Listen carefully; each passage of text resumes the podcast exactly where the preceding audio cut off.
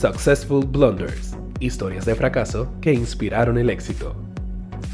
Puedes conocer más en successfulblunders.com. Con ustedes, Alberto Lugo. Bienvenidos a otro episodio de Successful Blunders Podcast, donde contamos historias de fracaso con empresarios exitosos para que tú aprendas qué no hacer en tu negocio y puedas escalar rápidamente. Síguenos a través de todas las plataformas de podcast. Estamos disponibles en la, en la gran mayoría de ellas y también estamos disponibles en el canal de YouTube. Va a estar saliendo en la pantalla para que vean las diferentes redes sociales. Así que recuerda darle like y share. Y en esta ocasión estamos en el Quarantine Edition Estamos todos en lockdown en Puerto Rico, así que vamos a continuar produciendo el programa. Eh, y en esta ocasión tenemos a nuestro gran amigo Orlando Montañez de Cube Group Events, un empresario con 10 años de experiencia en la industria, que nos va a contar un poquito sobre su, su blunder o su fracaso y qué aprendió de él para seguir creciendo su negocio. Encierro Edition, ¿no? Gracias a ti por, por la invitación, de verdad que esto surgió después que nos tomamos un, café virtual. Este, Alberto me invitó a, participar y yo, bueno, pues de fracasos tenemos, tenemos unos cuantos ahí que podemos compartir y, igualmente pues lo que aprendimos de ellos. Pero gracias por, gracias por tenerme. Gracias a ti por estar con nosotros y por ser el primero en este invento remoto. Mira, eh, hablamos un poquito de qué es Cube, Cube Group Events. Mira, Cube es una compañía de producción de eventos. Eh, aquí ya en Puerto Rico llevamos 10 años, como bien dice, este, establecido, nos establecimos en el 2010. Eh, nos dedicamos a todo tipo de eventos corporativos, ¿verdad? No, no hacemos conciertos ni espectáculos públicos como tal, más bien son eh, eventos corporativos como el CIO IT Leadership Conference, que yo sé que muchos de, de tu audiencia lo, lo, conocen. También hacemos un trade show bien famoso que se llama el Coffee and Chocolate Expo, eh, que casualmente pues iba a ser ahora esta, hace dos semanas, el 30 y 31 de marzo, pero pues nuestro nuestro amigo COVID eh, nos privó de nuestro décimo aniversario, ¿verdad? Así que está pospuesto, ¿no? Hasta que logremos mantener, eh, controlar, ¿verdad? La, epidemia acá en Puerto Rico. Pero en resumen, eh, eso es lo que hacemos, ¿no? Este, experiencias a través de eventos ya por 10 años. Excelente. Bueno, Orlando, pues vamos a arrancar con lo que vinimos. Vamos a arrancar con cuál es el fracaso que nos vas a contar en el día de hoy para que la audiencia aprenda de tus errores. Pues mira, eh, no tiene que ver con Cube. Eh, yo tengo una, por decir, un chip, un chip empresarial desde, desde bien temprano. Este, yo el primer negocio lo desarrollé en la escuela, en, en, high school. Eh, y siempre tenía este, salió porque a mí no me gustaba que me regañaran. En la escuela, los profesores, pues yo hablaba mucho, no tenía muy buenas notas siempre era con noticias y regaños y pues con, con, ese issue, ¿no? Ese chip on my shoulder de, de, que me regañaran, pues yo no voy a tener un jefe nunca. Y little did I know, ¿no? Que eventualmente todos tus clientes se convierten en tu jefe, pero en aquel momento dije, yo no voy a buscar un trabajo. Así que, este, estando en la universidad, yo tendría 19 años, en Guaynabo había un centro de tutorías que se llamaba Think. Oye, Orlando, eh, nosotros, nosotros, los empresarios eh, decidimos abrir un negocio para no tener un jefe, entonces trabajamos el doble y cogemos regaños de los empleados y de los clientes para nosotros tener libertad financiera, supuestamente. Supuestamente. con la historia. Sí, pues en esa misma línea, ¿no? Este, dije, no, pues yo voy a montar mi negocio y, veo este lugar que se llama TIN, que es un centro de tutorías individualizadas, ¿no? Eh, este lugar eh, daba clases, tutorías después de la escuela por una hora, 40 dólares le cobraba al papá del estudiante y le pagaba 10 dólares al tutor, que en el 100% de las ocasiones eran estudiantes universitarios, que era como un part-timecito a 10 pesos la hora. Esto en el 2000, 2003, 2004. Así que era un guiso chévere para todo el mundo y le sobraban 30. Yo hice la matemática en mi mente y yo, espérate, espérate, yo tengo que, yo tengo que inventarme aquí. Así que literalmente como a una cuadra en la misma calle Acuarela, la marginal de la Martínez Nadal, Cogí un local brutal, 1700 pies cuadrados. mi papá. Atrevido. ¿Ah? Atrevido. Sí, no, no, yo fui enfocado. Yo estaba en medio de mi bachillerato en mercadeo, en la UPR de Bayamón, y entonces, pues nada, coge el local, tres mil y pico pesos mensuales de renta, le hice una remodelación con un salón de música, un salón con cinco computadoras, un smartboard, cuando eso a Puerto Rico apenas había llegado, y todo esto, pues yo tenía unos chavitos de otra cosa que yo había hecho, otro negocio que tenía, pero no, no me daba. Entonces, ¿qué, año, ¿qué año fue esto? Ah, esto fue el 2000, 2004, 2004. Yo tenía así. Ha pasado, ha pasado un mundo. Y entonces, pues nada, eh, habló con el viejo, el viejo, eh, vamos al banco y, y, él saca un préstamo para remodelar la casa, y, ¿verdad? y me pone como codeudor y qué sé yo, para darme los 25 mil pesos y yo poder terminar la remodelación, comprar los, los, escritorios, aire acondicionado. Bueno, aquello lo remodelé completo, 7 toneladas de aire acondicionado, le metimos un zafacón de chavo. Entonces, curiosamente, donde fallé, ¿verdad? Es bocado, como, porque es que uno como cuando es empresario ve la oportunidad y a veces pues no piensa y te, te vas de boca, ¿verdad? Y esa, esa, fue la primera lección, ¿no? Entonces, pues la parte de mercadeo, que es lo que yo estaba estudiando, en ningún momento en la servilleta esa que yo hice mi plan de negocio, yo puse cuánto iba a gastar en mercadeo. Entonces, cuando acabo los chavos, básicamente que ya le metí todo al local con todos los muñecos, todo el, dinero lo gastaste, todo el dinero lo gastaste en remodelación del local y en equipo. Remodelación, el local, este, el internet, la luz, el agua. Yo proyecté como para tres o cuatro meses. Esto fue febrero, febrero 2004.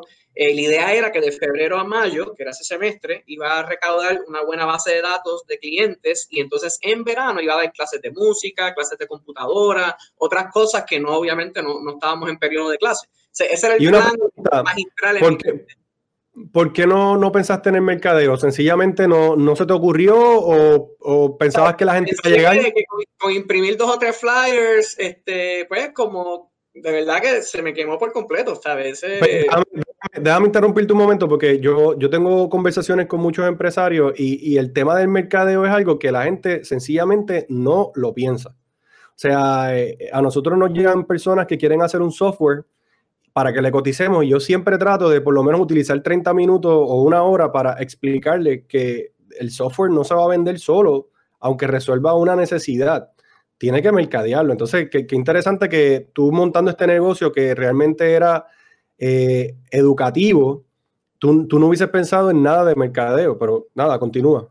No, eh, eh, de verdad que fue, fue, el primer error. Lo que hice fue que pues, de los chavitos que me quedaban, imprimí unos flyers, eh, entonces me, me, iba todas las mañanas, a las 5 de la mañana hasta las 7, en los semáforos de alto tráfico, porque mi, mi estudio de viabilidad fue, ok, hay 10 escuelas alrededor del lugar este en Guaynabo, son como 10 mil estudiantes, yo con medio por ciento que yo acapare, voy a hacer los chavos, y mi papá me acuerdo que me dijo cuando firmamos el préstamo, me dice, el préstamo eran 488,5, nunca lo voy a olvidar y me dijo, mira, este, son siete años, son 500 pesos mensuales, y yo tranquilo que según mi cálculo en esta servilleta, en un año y medio yo voy a saldar este préstamo, así que olvídate de cuánto es. Eh, estuve los siete años, by the way, pagando el préstamo hasta el último pago, centavito a centavito. Entonces, pues nada, me levantaba por la mañana con mis mejores amigos, que en aquella época me ayudaron un montón, nos íbamos entonces era bien cómico porque yo repartía, era un 4x6 y yo lo entregaba y yo veía que hay gente que lo tiraba para el lado y había gente que lo miraba y lo miraba. Desde el mismo semáforo yo veía que una de las mamás se emocionaba con el flyer y yo, ah, vaya mal, vaya mal. Y llamaba como cinco minutos más tarde, mira, te llamó un cliente, te llamó un cliente. Y no, no, no, no llamaron mucho en la realidad. Este, yo tenía una base de datos de tutores, muchos profesores que después de las tres se salían, ¿verdad? Y tener un guisito de dos horas a diez pesitos en aire acondicionado eh, enseñando las tablas de multiplicar. Claro, eso es común, Así que nunca tuve escasez de recursos para trabajo ni nada, lo que no, lo que no tuve fueron los, los clientes. Y nada, pasaron, pasaron las semanas, pasaron los meses y no, no hice break-even en ningún mes, en la realidad, porque tenía pues, los tres mil de la renta, los mil y pico de la empleada, la luz, el agua, el internet el préstamo, sabes, que eran como 4 mil, casi 5 mil pesos mensuales de gastos operacionales sin, sin, dar una hora de servicio. Y pues, bueno, la, la, ¿cómo se llama? Este, se, se, la deuda se, se, volvió tanta que ya entonces para abril, mayo, tuve que entregar la llave literal. Este, con los aires, mano, eh, no tendrían, qué sé yo, ni, ni 10 horas de uso, las computadoras nuevas, todo lo tuve que vender, ¿verdad? Como carne bomba para recuperar algo. Wow. es... el préstamo. Pero fue un desastre, fue un desastre, tú sabes, no, no, no fue de esas cosas que uno se disfrutó y pasó, es que estuvo mal desde el principio y lo que empieza mal termina mal, ¿no? Este, Y pues, bueno, esa, eso es un resumen ahí este, de, la experiencia. Y cuando, cuando, o sea, cuando llegó mayo, tú empezaste a ver las deudas que seguían subiendo, no lograste ni siquiera hacer una gran matrícula de, qué sé yo, 20 estudiantes en diferentes cursos ni nada, era que sencillamente la gente no compraba este servicio. Sí, iban, yo, yo, yo pude haber atendido en los tres o cuatro meses que operé, atendí como 100 estudiantes, pero eran muchos proyectos de feria científica, cosas que eran one time, ¿no? Entonces, o, las tablas de multiplicar, por darte un ejemplo, pues una vez que el nene ya tenía su mangado, pues tú sabes, no, no volvían, no eran recurrentes. Pues yo necesitaba por lo menos una base de datos de 500 o 1000 estudiantes para que en verano, pues algunos de ellos se interesaran en las clases de computadora, de música, etcétera. Y la realidad es que no, tú sabes, la, la capacidad fue mínima lo que consumimos durante esos meses. ¿Cómo fue el proceso cuando tuviste que tomar la decisión de, de apagar el, el, la compañía o de, no sé si tuviste que despedir personal, si eran empleados o eran contratistas? Cuéntame un poquito sobre eso. No, no, fue emocionalmente fue, me afectó muchísimo porque pues yo tenía este sueño como, como buen empresario, emprendedor, tú sabes, tú te enamoras de esta idea y no hay nada que se te meta en el medio y lo voy a lograr, lo voy a lograr y y traté, bueno, un, un sinnúmero de, de, estrategias y de ideas durante esos meses, pero la realidad es que no lo había planificado bien de un principio y me había metido en demasiado. Así que iba a ser insostenible, punto. Una vez que ya llevas tres meses arrastrando pérdidas de un mes a otro, tendrías que vender en un momento en donde no hay clases, tendría que vender un montón de dinero que no iba a suceder. Así que eso estaba escrito que eso no iba a funcionar. Pero emocionalmente cuando se acaba, cuando pasa todo este revolú, pues yo caigo como una, yo digo, depresión empresarial, porque todo este sueño que yo llevo pensando de ser mi propio jefe, lo que tú mencionaste ahorita, la libertad financiera y todo ese revolú, pues, se fue a ajuste, pero no, no, no, funcionó. Entonces yo dije, bueno, pues seré yo que no sé hacer esto, yo no, nací para esto. Sí, porque, porque te, te, también te, te da un, un, cantazo fuerte en el ego, porque los empresarios son como los boxeadores, van a ellos todo el tiempo, no importa qué. Ah, eh, el tipo pese 300 libras más que tú, tú no, yo lo voy a tumbar. Exactamente. Y entonces, bueno, adelante. Llegando a la, a la, universidad, que estoy, yo estoy en medio de mi bachillerato, pues también me colgué en, la, en una de las clases de mercadeo porque yo no estaba casi en la universidad. Yo le había explicado a la profesora, profesora, estoy montando esta empresa y qué sé yo. Ella bregó en cierta forma, pero al fin y al cabo dice, mira, es que no. Entonces fue como que toda la misma vez, acabó el semestre, no pasé esa clase, más también eh, fracasé en el negocio. La vergüenza de ir a donde mi papá, que me dio la mano con el préstamo, y decirle, mira, ¿sabes? todo lo que te dije, pues en verdad, la c ¿sabes? No, no, no funcionó. Eh, y él obviamente está con el I told you so, pero la, la carta la tenía aquí, yo, flaco, te dije sí. no te buscara. Pero, pues nada, entonces ahí, curiosamente, pues muchos amigos míos de la escuela, eh, de la high, de la universidad, que, que, me admiraban en ese momento porque a los 19 años me metí en este proyecto ellos jamás hubiesen, ellos estaban jangueando y qué sé yo, yo pues tenía esta idea, ¿no? Y yo no me había dado cuenta de esa parte, así que eso sí fue como un alivio a que tú, pero te lanzaste, eh, cogiste el cantazo ahora, hay gente que empieza a hacer eso a los 50 años, ya tú tienes esa claro. la baqueta, ¿no? Ya tú sabes cómo no hacer las cosas. Eh, y ahí entré los capítulos estudiantiles de, de, la Cámara de Comercio de Puerto Rico, que tenía un capítulo en UPR Bayamón, y compartí mi historia, ¿no? Y ahí es que yo conozco a Pedro, mi socio actual, este, en Cube. Y de ahí es que entonces empiezo a aprender y a darme cuenta, ¿verdad? A repasar toda esa experiencia que yo tuve y cuáles fueron los errores reales. ¿no? Y ahí es que vienen todas esas enseñanzas de, wow, lo hice bien mal. Ok, tengo una pregunta puntual. ¿Cómo pagaste el préstamo por los siete años si fracasaste tan rápido? ¿Te fuiste a trabajar? ¿Comenzaste con Cube rápidamente después? ¿Cómo, cómo fue esa transición?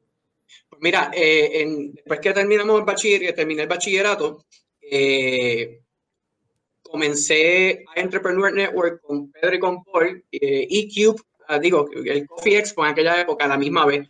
Eh, y con esos ingresos yo también trabajaba con, con Empire Entertainment, no sé si recuerdas aquello de los parties. Claro, que ahí claro fue que, que yo empecé realmente toda la industria de eventos a repartir flyers y eso, y por cada flyer que llegaba a la puerta me daban un peso.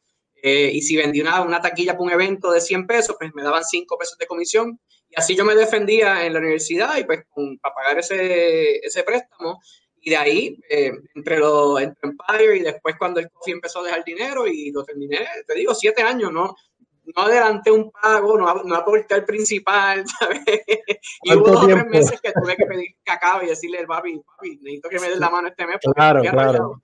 Pero no, pero eso también de, demuestra, es un, ¿cómo le dice? Un humbling experience, te, te, te demuestra humildad porque uno, uno va a comerse el mundo y cuando pasan esas cosas que te, te llevan tan para atrás, tú dices, wow, esto no es tan fácil como, como se ve en la televisión o como la gente lo plantea. Y con la boca es un mame. Con la boca es un mame, yo siempre lo digo. ¿Cuánto tiempo después comenzó Cube? Eso fue el 2000, fue 2004. Yo te diría que Cube empezó a cuajarse en el 2008. yo terminé bachillerato, entre los capítulos estudiantiles de la Cámara de Comercio, terminé el bachillerato, empecé la maestría eh, y ahí fue que formulamos este, Pedro Polillo la idea de hacer este evento de café, que de hecho vino primero el evento antes que la compañía. Y inclusive eh, los, correos electrónicos de nosotros eran Orlando, arroba PR Coffee Expo, hola, arroba, o sea, no, Cube no existía. Eso fue una cosa porque teníamos que ir al Departamento de Estado eh, y ya Pedro anteriormente había tenido una compañía que se llamaba Cube Networks y nosotros pensamos, bueno, pues somos tres personas, al cubo, Cube y Cube Group Events y así lo incorporamos y no, no le dimos mucho mente a eso porque como la marca era el evento, pues el nombre era secundario, ¿no? Y nada, y así, así fue que llegamos a Cube 2000, 2008 y incorporamos 2009, finales del 2009. Muy bien, pues entonces eh, nos estamos acercando ya a la parte donde queremos hablar de las lecciones aprendidas. Creo que hemos hablado de algunas de ellas mientras, mientras contaba tu historia, pero siempre me gusta resumirlas al final para que la gente saque papel y lápiz y puedan anotar qué cosas no hacen en su negocio para que puedan escalar rápidamente y pagar su préstamo rápidamente. Cuéntanos. Mira, la, primera es que tienes que conocer tu industria eh, y tienes que ser parte de ella de alguna forma a menor escala. Yo no era ni estudiante de educación, ni tenía ningún tipo de adiestramiento en pedagogía, ni yo sencillamente vi una oportunidad y me lancé detrás de ella. En el caso el que te quieras meter en una industria que no sea tu fuerte, pero tú tienes que conseguir un caballo que sea el duro, que sea el profesor, que conozca a los principales, a los consejeros, sea alguien relevante en la industria. Si yo hubiese tenido eso, yo o alguien que sea mi socio o un, contratista, que fuera a las escuelas y cuando él entrara por la puerta, los papás digan, ah, es el profesor tal, eso me iba a dar credibilidad. Pero este chamaquito, 19 años, que apenas tenía un, un eh, en, la, en la escuela, que iban a confiar los papás en dejarme los estudiantes a mí, aunque yo tuviese unos recursos chéveres, pero la cara de la compañía era yo.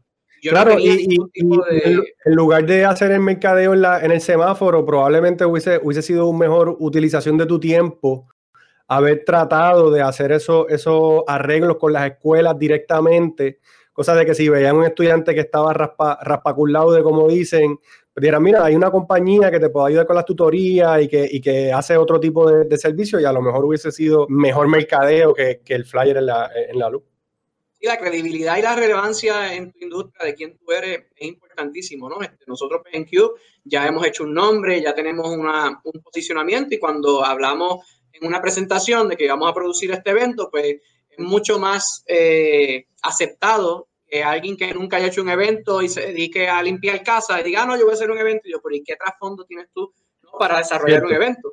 Era el mismo tema en la educación.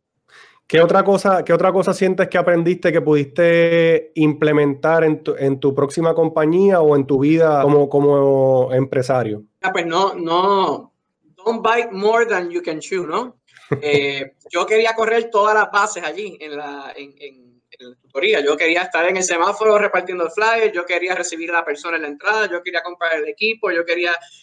La realidad es que tienes que delegar eh, o subcontratar y es, empezar pequeño. no, no, puedes pensar que todo ese tema de las computadoras, el salón de música, todo el equipo que yo invertí era, una, era una segunda fase o tercera fase. Yo tenía que empezar con el servicio neurálgico o principal. Entonces, añadir todas esas cosas, pues me consumió el presupuesto. Y ahí hubiese gastado mucho menos dinero porque no hubiese tenido todos esos gadgets y chulería que era para cuando ya tuviese gente entrando por la puerta. Correcto. Igualmente la selección del local, ¿sabes? La renta que yo estaba cobrando, eh, estaba pagando era, era increíble. Y la realidad es que no necesitaba, esto no era una tienda al detalle, necesitaba esa ubicación espectacular. yo podía poner la dirección después que ese fuese un lugar seguro, que tuviese estacionamiento. No tenía que ser ese prime real estate, eh, que también fue otro error que me aumentó los gastos mensuales. Otra cosa, otra cosa que yo he escuchado a muchos empresarios decir que, que yo nunca lo, lo pensé pero tal vez haber negociado con el, con el, con el landlord eh, una renta más pequeña por los primeros seis meses, arrancaba y decirle, mira, vamos a hacerlo escalonado. Y eso es bien normal en, los negocios, pero que a veces uno por inexperiencia ni siquiera se atreve a hacer la pregunta. Y, yo siempre le digo a la gente, mira, en los negocios los contratos es cualquier cosa, tú puedes poner en un contrato lo que sea, como tú lo quieras, y después que las dos personas estén de acuerdo, no hay una regla establecida de cómo se tienen que hacer las cosas. De acuerdo, y la palabra que tú acabas de decir, negocio, negociar. La vida es lo que tú negocies de ella. Y si yo en ninguno de mis suplidores en aquel momento, ni el que me vendió el escritorio, ni el que me vendió las computadoras, ni con el mismo landlord, yo negocié nada, él me decía el número y yo, ok, pues ese es el número. Y eso fue obviamente una de las cosas más importantes que, que aprendí en el camino, porque siempre todo es negociable.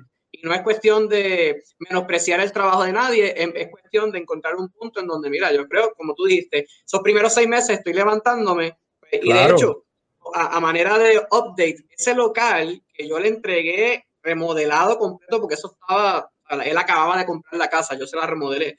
Ha tenido como 10 tenants después de, mí que no han durado ni tres meses. yo estaba dispuesto con, mira, absorbe un poco tú la pérdida, la mitad claro. de miti, en lo que empieza el próximo semestre. Pero el, tipo fue súper inflexible y, mano, paso por ahí todos los días y veo que el local está vacío. Eso también puede ser una historia de, de, fracaso para un empresario que tiene que, que alquila locales. Eh, yo, yo, tengo un, yo tengo un local que rento y, y soy bien flexible con, con, lo, con, las personas que están allí y ayudo siempre con, la, con los gastos cuando algo sucede.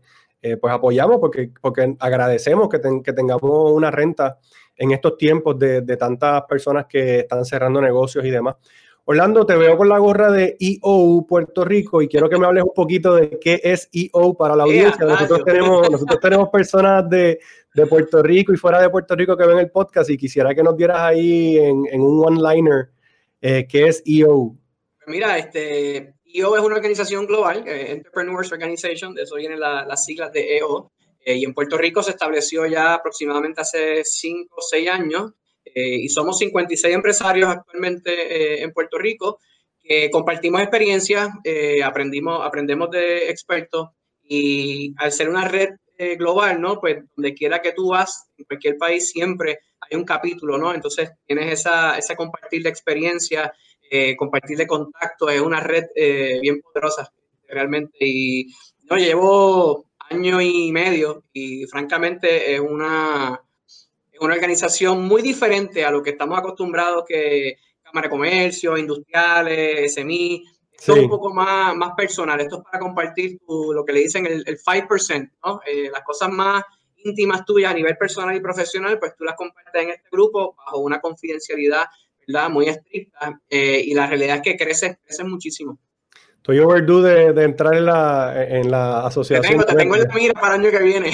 Ya me toca, ya me toca. Bueno, Orlando, quiero darte las gracias por participar del podcast. Eh, amigos, como saben, estamos en todas las redes sociales. Compartan el video si creen que añade valor para sus compañeros y para sus amigos empresarios. Y síganos a través de YouTube si quieren vernos. También estamos disponibles en todas las plataformas de podcast. Gracias por sintonizarnos. Gracias. Successful Blunders, historias de fracaso que inspiraron el éxito. Puedes conocer más en successfulblunders.com.